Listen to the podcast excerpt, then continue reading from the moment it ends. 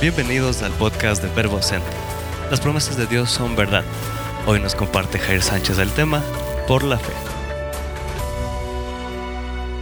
Es el mejor momento de cantar. Abre mis ojos, oh Cristo.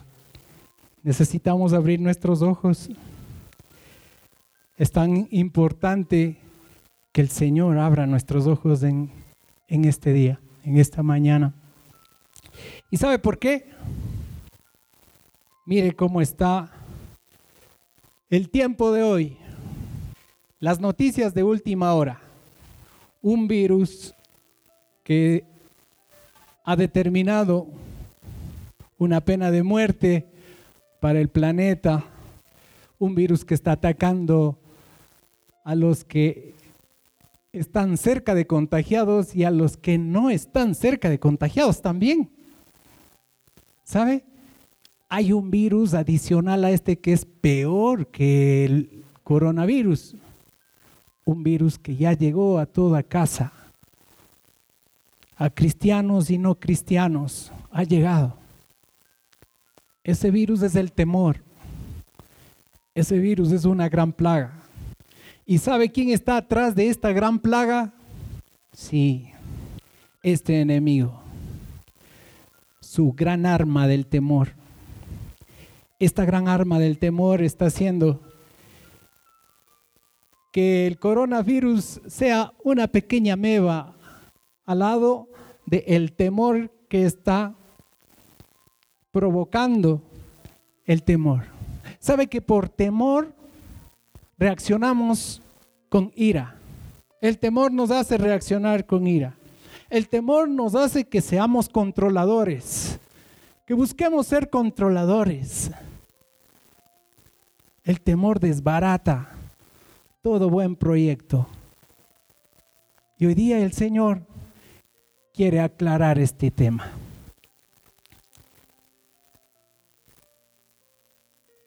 ...8 de marzo 2020... Luego de estas noticias que acabamos de escuchar, yo les tengo esta buena noticia. Esta buena noticia está en su Biblia, está en las Sagradas Escrituras. Dice, porque en el Evangelio se revela la justicia de Dios, que de principio a fin es por medio de qué? De la fe, es por medio de la fe, tal como está escrito, el justo por la fe vivirá.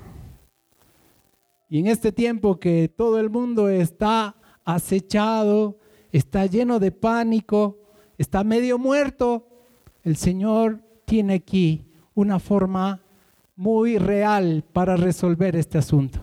Así es que nosotros vamos a resolver todo lo que estemos viviendo por medio de esta propuesta de Dios, la fe. ¿Cómo está su fe? ¿Cómo están sus malas noticias en medio de esto también? A veces no solamente el coronavirus es una mala noticia. A veces una relación en familia también es una noticia y no solo mala. Es un calvario. Es una pesadilla. A veces la situación económica se ha vuelto también una noticia aterradora. Cuando yo hace 20 años entré a la iglesia, cuando el Señor me permitió conocerlo, el temor más grande que yo tenía era llegar a la escasez, quedarme sin dinero, no saber cómo dar el alimento a mis hijos, el alimento a mi esposa. Pensaba de una manera diabólica. Decía, si la escasez viene a mi vida, mato a mis hijos, mato a mi esposa y me mato yo.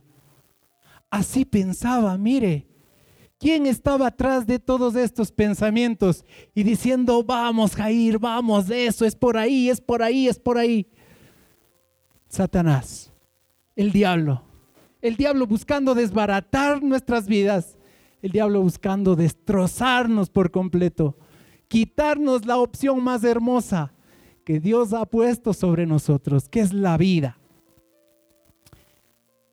En el libro de Hebreos del capítulo 11, versículo 6, miren lo que dice, de hecho, sin fe es imposible agradar a Dios. Todo el que desea acercarse a Dios debe creer que Él existe y que Él recompensa a los que lo buscan con sinceridad. No podemos agradar a Dios sin fe, ¿verdad? Y solo por buscarlo, Él quiere recompensarnos. Si alguien se acerca, si alguien lo busca, Él lo recompensa. Así de sencillo. ¿Sabe qué difícil que se ha hecho eso para el ser humano? ¿Sabe qué difícil le cuesta en cada momento o en cada mañana decir, ¿dónde estás? Quiero estar contigo. Te necesito.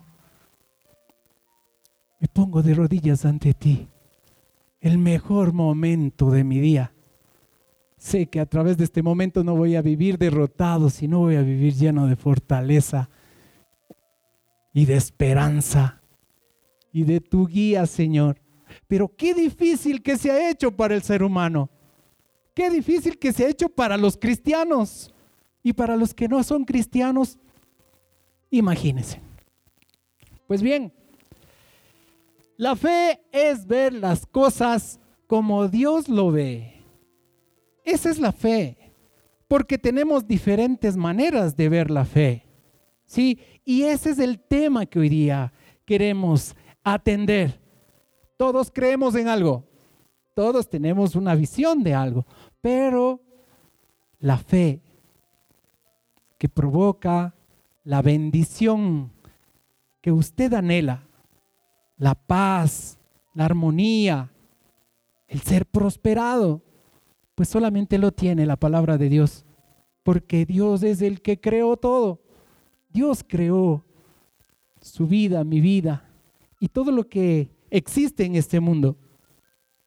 Para esto vamos a ver lo que no es la fe. Creo que ahí vamos a aclarar un poco más el tema de la fe. Y miren que el tema de la fe pareciera un tema básico, sencillo y que, bueno, siempre se trata en, las iglesias, en toda iglesia, pero hay asuntos que no entendemos, lo hemos pasado eh, por alto.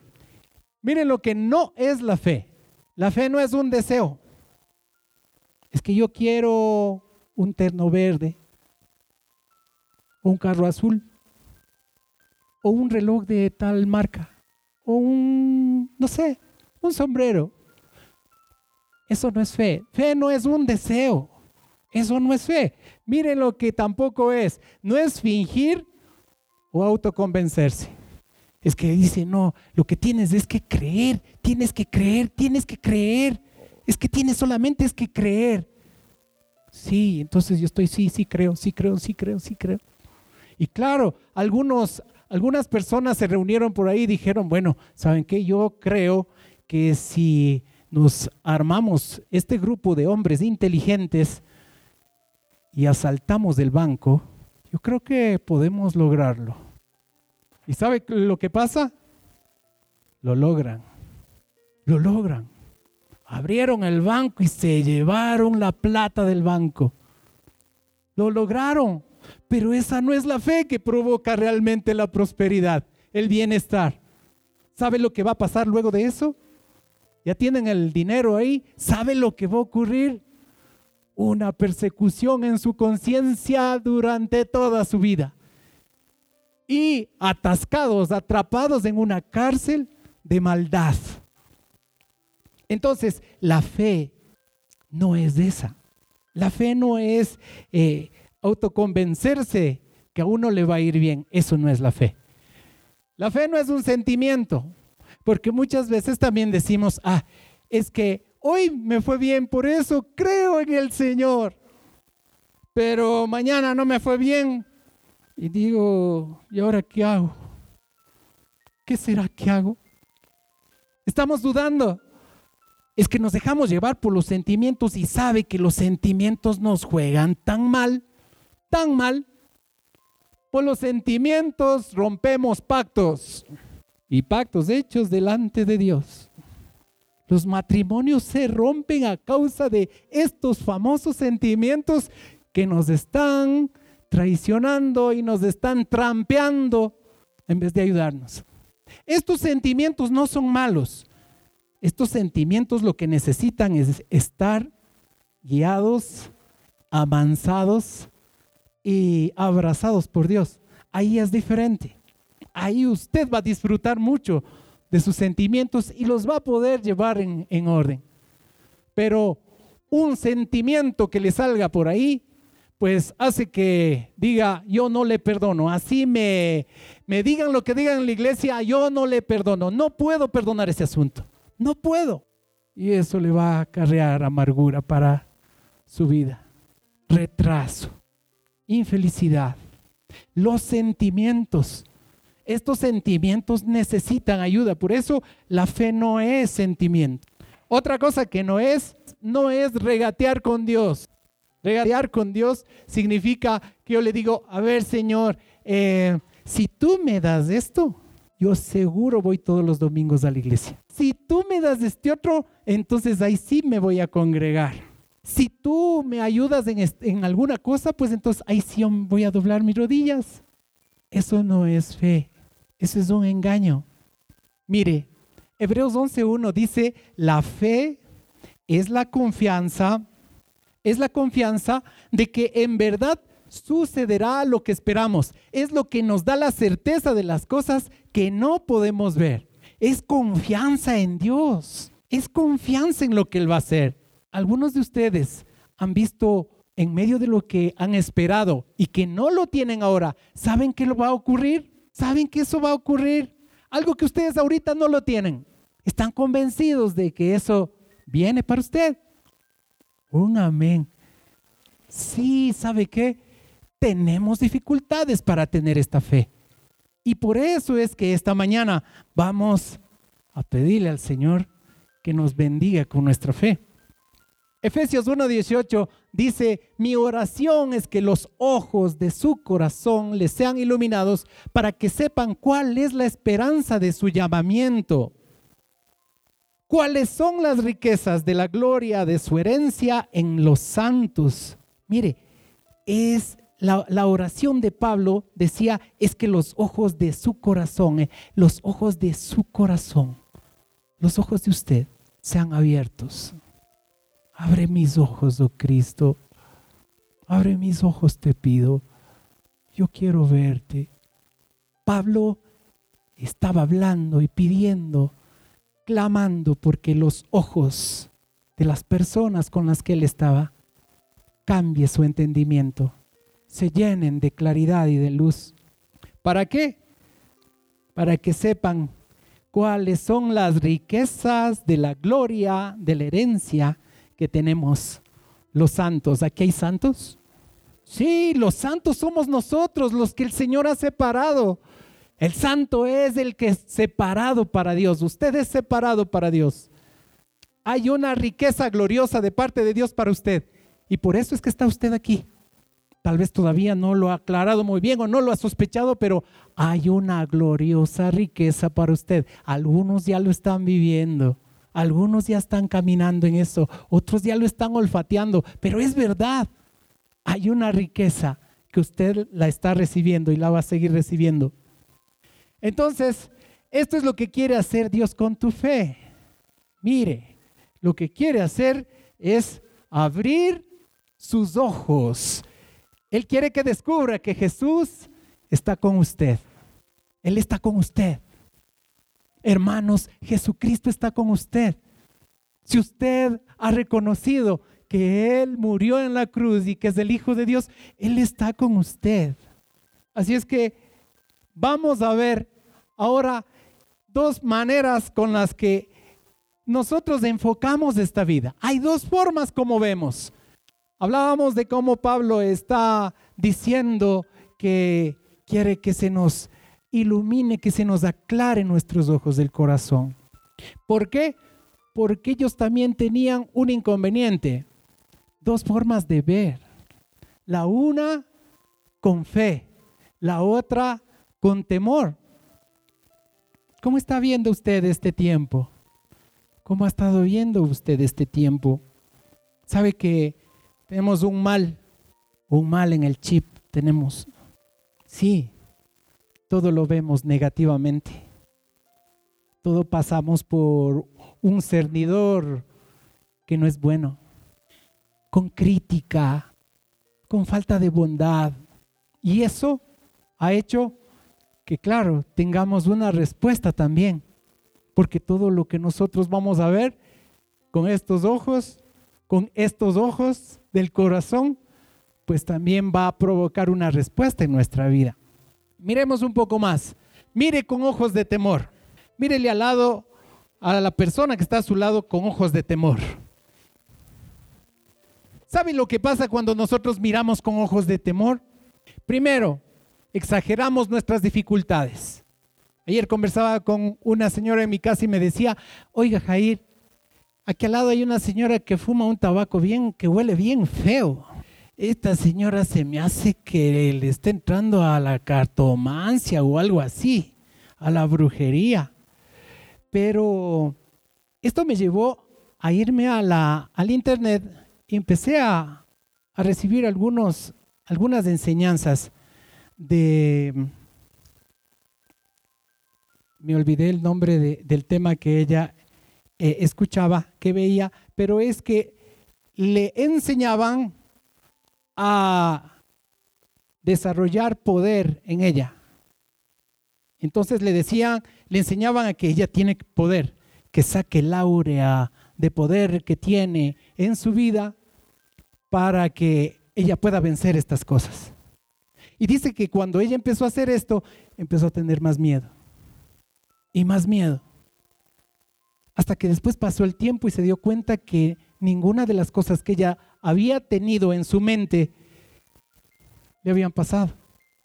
Nada de la dificultad que ella había visto había pasado. ¿Usted ha pasado dificultades?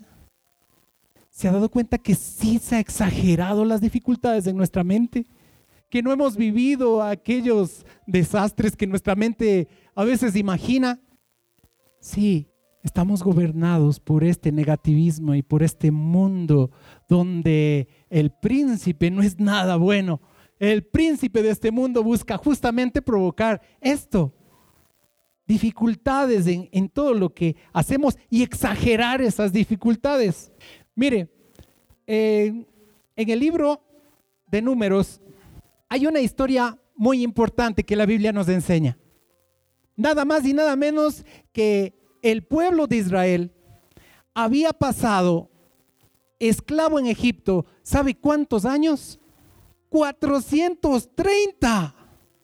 Yo sabía hasta 400, pero muchas gracias, Alegría, por ese, esa información más precisa.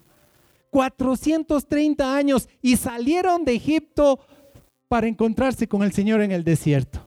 Caminaron dos años lentamente y llegaron al río Jordán, a la tierra prometida, estaba al frente. La tierra prometida estaba al frente. Habían caminado dos años nada más. Y lentamente, no es que rápidamente. Y llegaron y el momento que llegaron, adivine qué les pasó dijeron, Moisés dijo, voy a escoger a 12 de los mejores guerreros que tenemos aquí. Y empezó Josué, Caleb, y de ahí ya no me acuerdo nada más tampoco. ¿Sabe? De las personas negativas casi como que no podemos recordar tan fácilmente, o nada. Pero de las personas que han logrado arriesgarse y obedecer a Dios, podemos recordarlos marcan nuestras vidas, como usted está marcando su casa, su familia, su trabajo. Y el Señor no quiere que usted marque estas vidas por ser negativo, por dejarse del miedo, sino por aprender a confiar en Dios.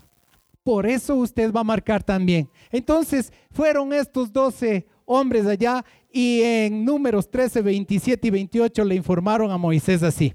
Fuimos al territorio a donde nos enviaste y en verdad es una tierra que rebosa de leche y miel. Aquí pueden ver sus frutos y los llevaron, llevaron unos frutos, pero impresionantes, impresionantes, no, no se podían imaginar. Entonces el 28 dice, pero La gente que la habita es fuerte.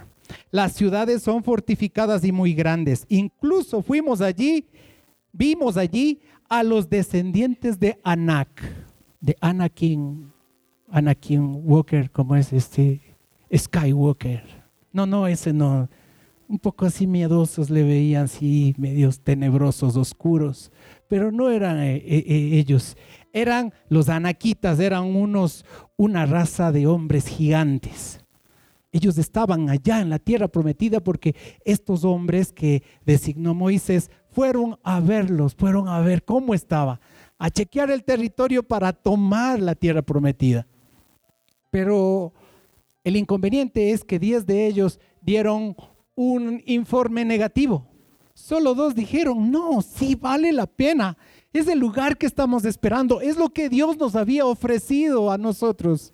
Miren cómo uno puede ver, se exagera las dificultades cuando uno es negativo, cuando uno no se arriesga a creer en Dios.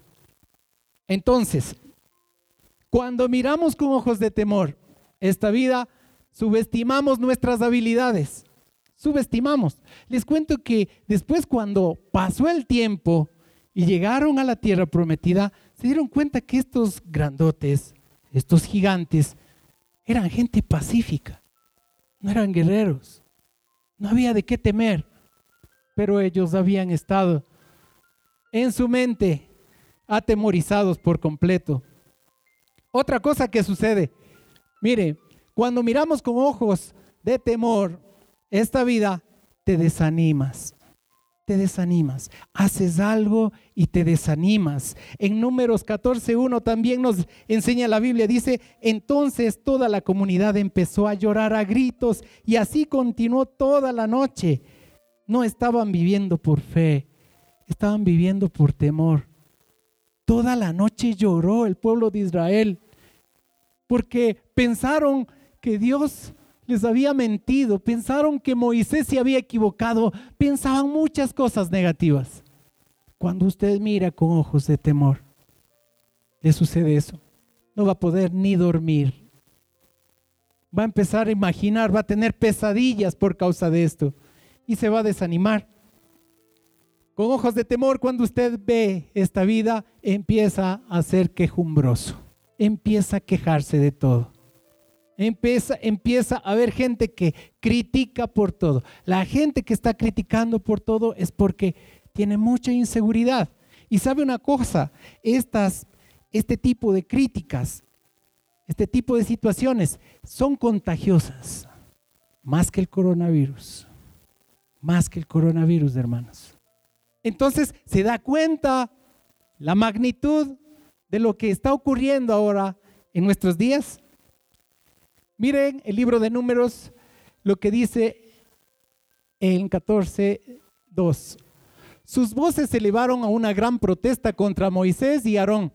Si tan solo hubiéramos muerto en Egipto o incluso aquí en el desierto, deseaban mejor morirse. Miren las decisiones que estaban tomando. Se quejaron de Moisés. Moisés, ¿por qué nos trajiste hasta acá? Nos trajiste a morir acá en el desierto. prefiriéramos morirnos, decían ellos, pero qué fatal todo lo que estaba ocurriendo por su manera de ver, por cómo usted mira las cosas. Con ojos de temor, cuando miramos, mire lo que también nos puede pasar. Nos rendimos y culpamos a Dios. En números 14.3 dice, ¿por qué nos trae el Señor a esta tierra para caer a espada? Nuestras mujeres y nuestros hijos van a caer cautivos. ¿No sería mejor que nos volviéramos de Egipto? ¿Por qué el Señor nos trae hasta acá? Y a veces sin darnos cuenta estamos diciendo, pero Dios mío, ¿por qué me haces esto? Pensamos que nosotros tenemos que enseñarle a Dios cómo hacer las cosas. ¿Por qué nos haces esto? Los israelitas también estaban pensando de esta manera.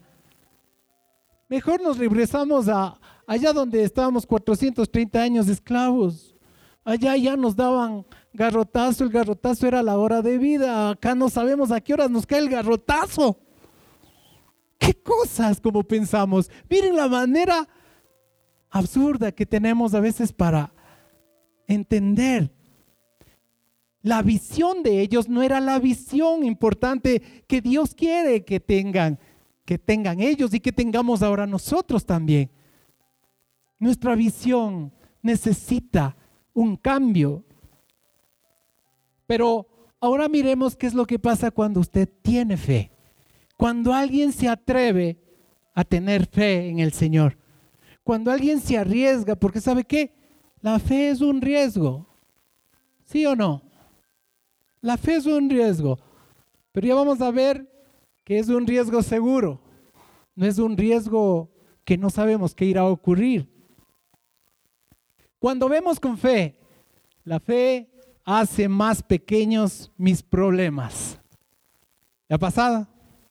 ¿Le ha pasado que cuando después de haber estado dando vueltas y vueltas y estar acorralado por el temor, de pronto se acuerda que hay un Dios, no queda más? Es la última opción. Es la última opción. Entonces me voy donde, donde el Señor, Señor, perdóname, Señor, ayúdame. Por fin dobló sus rodillas. Y el Señor de inmediato lo atendió. El Señor de inmediato puso serenidad en medio de lo que estaba haciendo. Estaba imaginando y digo, si las personas, si nosotros, cuando ya nos sentimos emproblemados o desanimados o, o tal vez en medio de una confusión, de un problema, dijéramos, perdón, necesito irme a arrodillar y me fuera a arrodillar y le dijera, Señor, ayúdame, empezara de inmediato a solucionar su problema. Cuando usted mira con fe, los problemas se hacen más pequeños porque empezó a darle la batuta del problema al Todopoderoso que es su Dios. Si su Dios es todopoderoso, si su Dios es Jesucristo, ¿alguien aquí le ha entregado su corazón a Cristo? Amén. Así es. Entonces usted necesita conocer más a este Dios todopoderoso, porque cuando uno no conoce bien a alguien, claro, dice, será, no será, ¿cómo será? Ah, me han dicho que es así. Pero cuando usted se relaciona y empieza a caminar con Él, y empieza a ver, wow, Dios mío, no imaginé que Él podía hacer esto. Entonces su vida empieza a afirmarse. Usted empieza a caminar con seguridad, con alegría. Lucas 1.37 dice, para Dios nada es imposible. Y para los hijos de Dios, Tampoco, tampoco. Bórrele ya de su diccionario el imposible. Bórrele, bórrele. Si para papá nada es imposible para, para mí que dependo de él, ¿será? No, pues. ¿Cuántos problemas tenemos nosotros que los estamos viendo como imposibles? ¿Cuántas montañas hay ahí que necesitan ser derribadas? ¿Qué sucede cuando vemos con fe? Segundo punto, la fe abre la puerta para un milagro. Mire, la fe abre la puerta para un milagro cuando usted empieza a mirar su vida con fe en Dios. Mire lo que dice Marcos 11, 22 al 24. Dice, entonces Jesús dijo a los discípulos, tengan fe en, en Dios, no en usted. Tengan fe primero en Dios. Les digo la verdad, ustedes pueden decir a esta montaña, levántate y échate al mar y sucederá. Pero deben creer de verdad que ocurrirá y no tener ninguna duda en el corazón. Les digo, ustedes pueden orar por cualquier cosa y si creen que la han recibido, será suya. ¡Qué reto! Eso es la fe que quiere Dios que tengamos.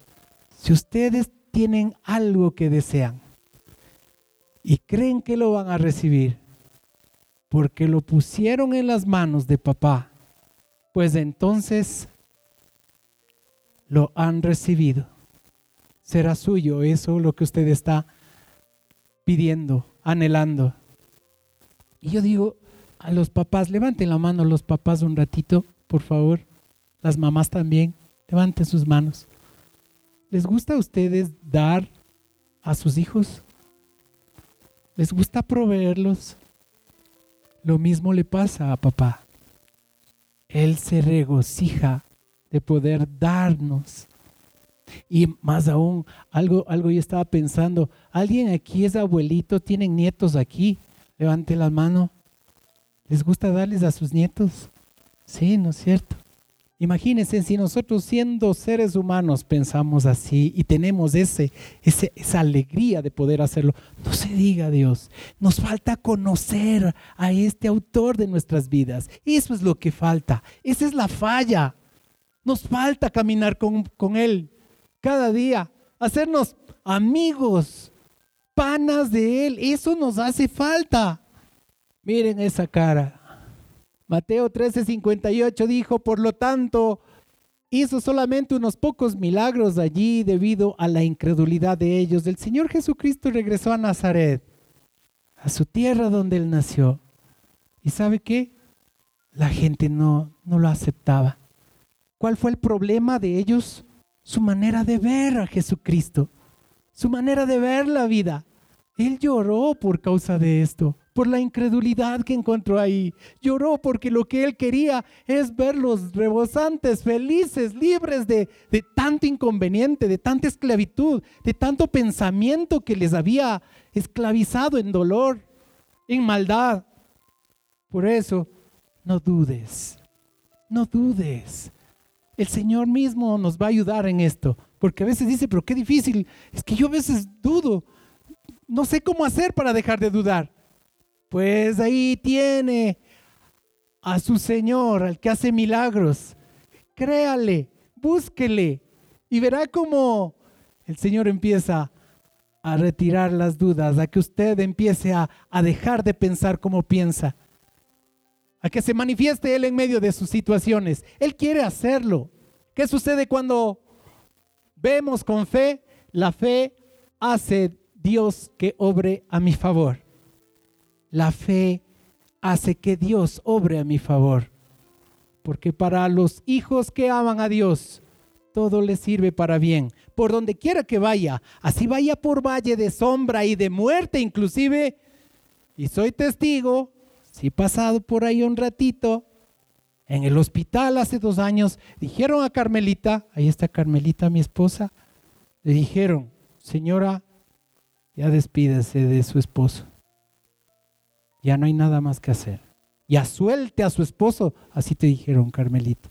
Suelte a su esposo, suéltele ya.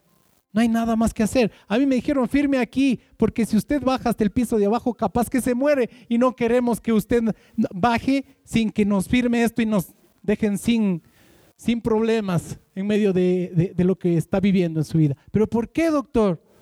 Porque no hay nada que hacer con usted. Ni siquiera podemos operarle, Señor. No hay nada que hacer. Sí, no hay nada que hacer. ¿En serio no hay nada que hacer? Y yo estaba emocionado. ¿En serio no hay nada que hacer? Sí, sí, me dice, no hay nada que hacer, Señor. Ay, entonces este es un caso para mi Señor, pues. Los imposibles que el Señor dice, ahí hay un asunto imposible para ti, donde te voy a mostrar mi gloria. Y aquí estoy, más saludable que antes, más feliz que antes más lleno de... Gracias. A mi Señor. A mi Señor. A su Señor. Este aplauso es un aplauso de ofrendas para Jesucristo. Él es el dueño y el que tiene esa, esa honra.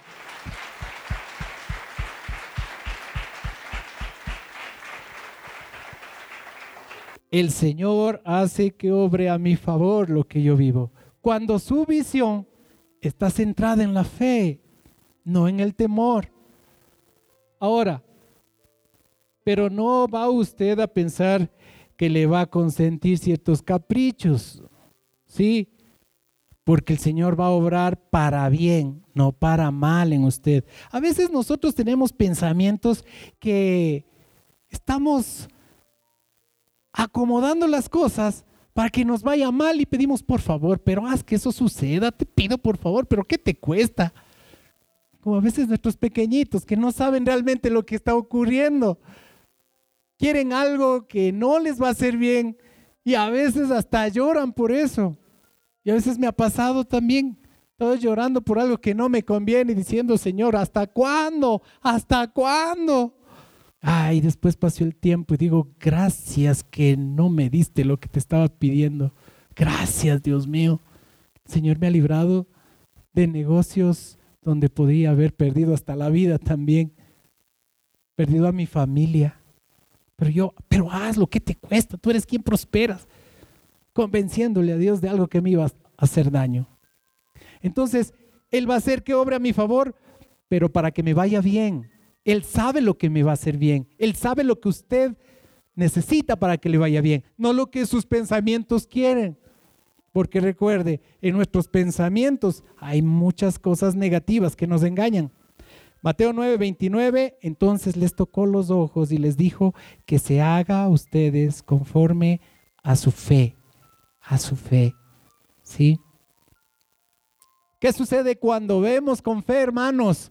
Mire, Cuarto punto, cuarta ventaja, la fe libera todas las promesas de Dios.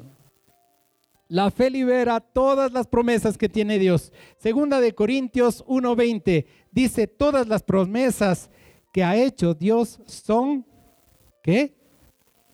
¿En quién? Cristo. En Cristo hay más de siete mil promesas en la Biblia, como un cheque en blanco que están necesitados y esperando que tú lo cobres. Esas promesas son sí en Cristo. Cristo es el garante. Él es el que asegura. Él es el que sí lo da. Él es real. No es mentiroso como los hombres. No miente. Él es el garante. Usted necesita tomar esas promesas. Necesita coger estas promesas pero depende cómo mira a Cristo. Es en Cristo. Todas las personas que nosotros podamos entender que nos puedan ofrecer cualquier cosa pueden fallar. Cristo no. Cristo no va a fallar. Necesita conocerlo. Quinto, la fe hace que los sueños dados por Dios se hagan realidad. Efesios 3:20 dice, y ahora que toda la gloria sea para Dios, quien puede lograr mucho más de lo que pudiéramos pedir o incluso imaginar. Él puede mucho más de lo que pensamos o de lo que imaginamos, dice. ¿Usted tiene sueños en su corazón? ¿Tiene sueños? ¿Tiene anhelos especiales que están ahí guardaditos? Sí, yo me acuerdo de un sueño muy especial, de una parejita de jóvenes a quienes amamos mucho, Fernandito y Cristinita. Pueden ponerse de pie, por favor. Ese anhelo, ¿cuánto tiempo lo esperaban? ¿Mm? Pues ahora lo tiene en el vientre, Cristinita. Lo tiene. Llegó y va a llegar con la gloria que Dios ha tenido por ustedes. Por que ustedes han tenido su visión puesta en el Señor Jesucristo. Por eso, ustedes van a ver esa gloria, ya lo están viviendo esa gloria también.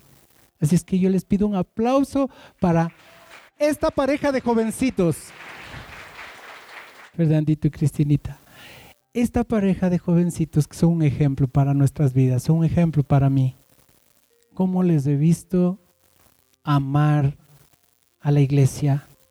Cómo les he visto amar a las personas donde ellos lideran en la iglesia, en el hogar. Cómo les he visto sufrir. Cómo les he visto avanzar. En medio de temores, el Señor les ha permitido vencer tantas cosas y vendrán muchas cosas más. Miren, aquí dice que la fe hace que los sueños dados por Dios se hagan realidad. El Señor quiere que usted tenga sueños lindos, especiales, con sus hijos, con su empresa. Quiere que sueñen. Él quiere ver su gloria en, esos sueños. Abraham lo hizo. Le dio sueños de que va a tener una nación impresionantemente gigante. Moisés, que quería liberar al pueblo de Israel. Y así tantos más, David, Josué, tantas personas más en la Biblia y usted no es la, la excepción. Usted no es la excepción. El Señor está poniendo sueños en usted, anhelos en usted, porque quiere disfrutarlos cuando vengan a su vida y digan, oh Señor, lo hiciste nuevamente, lo hiciste nuevamente. Por eso es que la palabra imposible ya no, ya no debe ser parte de, de mi vida. El Señor quiere cumplir los sueños que ustedes tienen y lo va a hacer. En el nombre de Jesús, lo va a hacer. ¿Qué no más hubiera logrado usted si le hubiera confiado un poco más, si hubiera confiado un poco más en Dios de lo que hizo antes? ¿Qué hubiera pasado si usted hubiera confiado más? ¿Cuántas cosas eh, tal vez estaría viviéndola? ¿Cuántas cosas se ha perdido por causa de no confiar en este gran Señor? Un poco más, en esforzarse, porque hay que esforzarse, hermanos. La fe no viene porque si quieres me das, si quieres me das, y aquí te espero. No, hay que esforzarse. Para crecer hay que esforzarse. El Señor nos hizo vivos para caminar desde que nacimos. Estamos en el vientre y de ahí salimos a esforzarnos, a crecer. Nos hizo así, activos, con vida. Y el último, la fe me da poder para resistir en tiempos difíciles. La fe me da poder para resistir en tiempos difíciles. Y segunda de Corintios 4, 8 al 9 dice, por todos lados nos presionan las dificultades, decía Pablo. Por todos lados nos presionan las dificultades, pero no nos aplastan. Estamos perplejos, o sea, confundidos, pero no caemos en la desesperación. Somos perseguidos, pero nunca abandonados por Dios. Somos derribados, pero no destruidos. Han pasado 20 años que tengo el privilegio de haber tenido la misericordia de, de Cristo para mi vida y para mi familia. Y me han pasado cosas impresionantes, impresionantes. Nunca, si me hubieran dicho, verás, Jair, te va a pasar esto, te va a pasar este otro, te va a pasar este otro, ahí me quedaba de una sola. Pero la fe en Cristo me ha hecho entender y estar confiado cada día más que tengo un Dios, wow, bien poderoso, todopoderoso, un Dios sabio, perfecto, que me ama con toda su vida, que me hizo para que eternamente lo ame. Igual que usted, familia, así pase lo que pase. Lo único que ocurrirá es que usted se hará resistente, será constante de lo inconstante que somos, será valiente de lo cobardes que somos porque somos cobardes. El Señor nos hace valientes es el Señor. Así es que esta fe nos va a dar poder para resistir las dificultades. La fe es la forma que vemos a Dios. La fe no es la forma que nos vemos nosotros solitos en medio de las cosas. El problema es que Satanás busca que nos veamos solitos. Y ahora, ¿quién podrá defendernos? No, es como vemos nosotros a Dios. Esa es la fe. Juan 3:16 dice, porque de tal manera amó Dios al mundo, que ha dado a su Hijo unigénito para que todo aquel que en Él cree no se pierda, sino que tenga vida eterna. Nos dio a Jesucristo. La fe es en Cristo, dice el Señor. Nos dio a Él para que no vivamos muertos en pecados, en temores, en maldades, en delitos. A Jesucristo nos ha dado. ¿Cómo ve usted esta vida? ¿Cómo ha estado viendo esta vida? Malas noticias y malas noticias. Deje de ver malas noticias. Tiene un papá con buenas noticias para usted. Tiene un papá con buenas noticias. Y no tiene condición, como decía Majito hoy día en la mañana. A veces uno no se explica por qué nos ama tanto. es que Él nos hizo con amor y eso tal vez en la eternidad y ni en la eternidad podremos comprender todos la magnitud del privilegio que tenemos al ser sus hijos. Póngase de pie, por favor. Yuri Gagarin es el primer ser humano en el espacio. Es un astronauta ruso. Hace 52 años dio la vuelta al planeta. Y después de que dio la vuelta al planeta en la entrevista que le hicieron, él dijo, yo fui un águila, busqué en el cielo y no encontré nada. No existe ningún Dios. Eso dijo Yuri Gagarin. No existe ningún Dios. Y se levantó una sociedad atea gritando, eh, bien, por fin se comprobó que no existe Dios.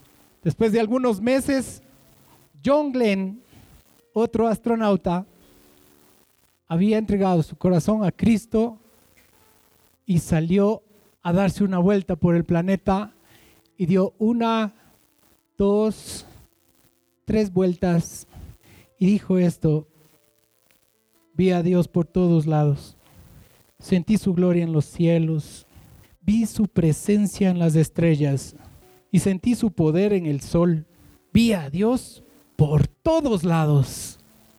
¿Quién de los dos tiene la razón? Los dos. Los dos tienen la razón.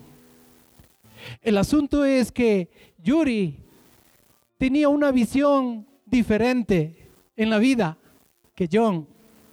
Satanás busca que nuestra visión sea corta y vivamos en esta vida una vida sin sentido, simple, una vida sin recibir lo más grandioso que necesitamos recibir, que es el amor de Cristo, el amor de Dios. John Glenn cómo disfrutó de ver en cada cosa cómo Dios se movía. Esta es una iglesia que Dios quiere que se abra los ojos de su corazón para que usted pueda ver no con una visión errónea y mentirosa. El Señor quiere que usted pueda verlo a Él, como cantábamos y como vamos a cantar Abre mis ojos, oh Cristo. Yo quiero verte. Yo quiero verte en mi vida. Yo quiero verte en mi matrimonio. Yo quiero verte con mi esposa. Quiero verte con mi esposo. Quiero verte con mis hijos. Abre tus ojos, Señor, y permíteme disfrutar de lo que me has dado, de lo que tengo, de cada situación en la que vivo. El Señor quiere que crezca la fe de este, de este su pueblo de esta, sus hijos, su casa. Necesita usted hacer lo que acaba de hacer hoy día, congregarse, estar junto a la familia de Dios, ver cómo Dios se manifiesta. Cristo está aquí, hermanos. Cristo está en medio de nosotros. El Espíritu Santo está moviéndose, está deleitándose en usted de decirle, esta es mi verdad no te quiero ver esclavo, no te quiero ver derrotado, no te quiero ver deprimido ni esclavizado en todas las cosas que has estado viviendo. Quiero levantarte. Te hice un vencedor, dice el Señor. Te hice un vencedor, dice el Señor. Jesús dijo en Juan 3:3, te aseguro que si una persona no nace de nuevo, no podrá ver el reino de Dios. ¿Cuántas personas han nacido de nuevo aquí al aceptar a Jesucristo? Pues entonces es tiempo de tomar esto para usted. Usted necesita que el reino de Dios lo pueda ver fácilmente porque el reino de Dios está aquí, en este lugar, en su vida. Si hay alguna persona que no ha pensado, no ha escuchado acerca de esto, nacer de nuevo significa dejar mi vida como lo ha estado viviendo y decir, Señor Jesucristo, ven, hazme una nueva criatura. Hazme una nueva criatura, Señor. Si hay alguien de aquí, de este lugar, yo le pido que levante su mano para poder ayudarlo a ser una nueva criatura en, en el Señor Jesucristo. Muy bien. El Señor quiere que usted tenga su visión, su visión cambiada, liberada. Por favor, puede venir usted un momentito acá que quiero orar por usted. Un momento nada más. Acérquese, por favor. Venga, vamos a orar y vamos a pedirle al Señor que ahora usted deje de, de mirar como estaba mirando y de que ahora nazca de nuevo. Si hay alguna persona que se encuentra aquí y que necesita, necesita renovar, necesita renovarse con Cristo y decirle, Señor, quiero acercarme a ti, ya no quiero vivir viendo la, de la forma como estoy viendo mi vida. Si usted piensa que, que es el momento, yo le animo por completo y le pido al Señor que esta sea una mañana de milagros, porque la visión de esta casa va a cambiar, está cambiando. La gloria de Dios se está manifestando sobre Verbo Centro, sobre usted, sobre su familia. Venga, por favor. Venga para acá adelante. Acérquese. Aleluya. Sí, Señor. Bendito Dios.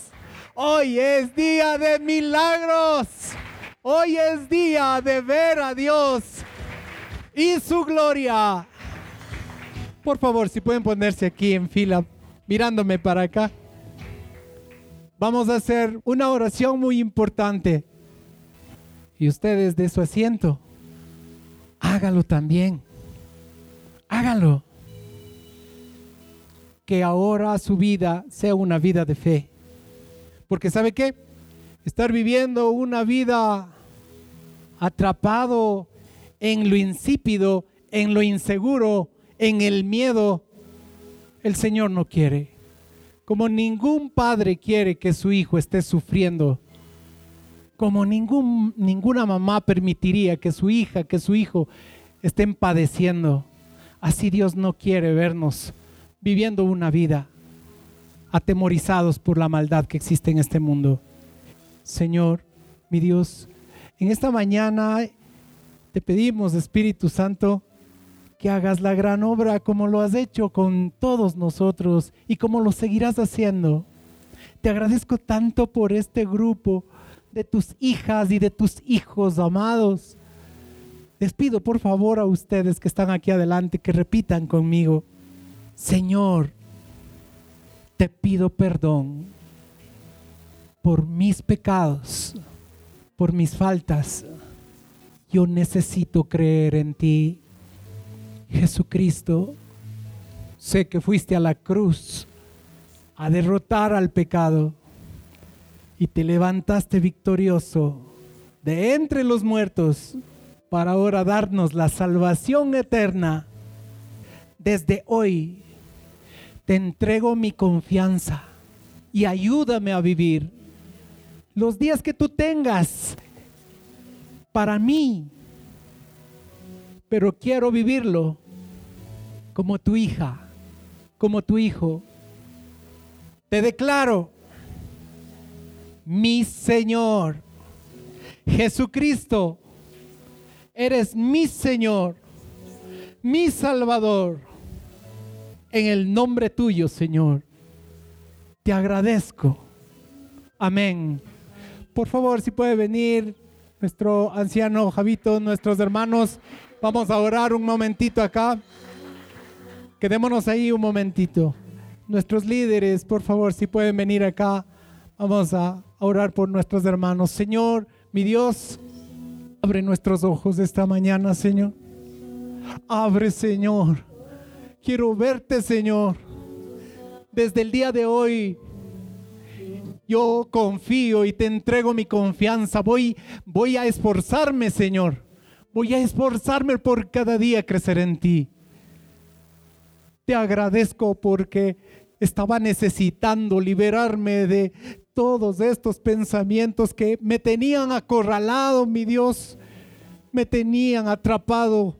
En el nombre de Jesús los echamos fuera de mi vida. Señor, desisto a pensar mal, desisto a pensar en mi, en mi criterio y desde ahora voy a pensar con fe en ti, Jesucristo, mi Señor, mi Salvador. Amén. Amén. Aleluya. Gracias Señor. Gracias Dios. Gracias Padre.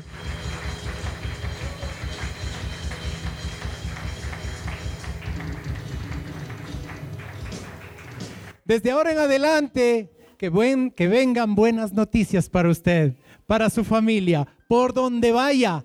Que la bondad y el amor del Señor lo siga cada día de su vida. En el nombre de Jesucristo. Amén. Podemos pasar, si desean mis hermanos, al refrigerio. Que Dios bendiga tu vida durante la semana. No te olvides de compartir este mensaje. Te esperamos el próximo lunes.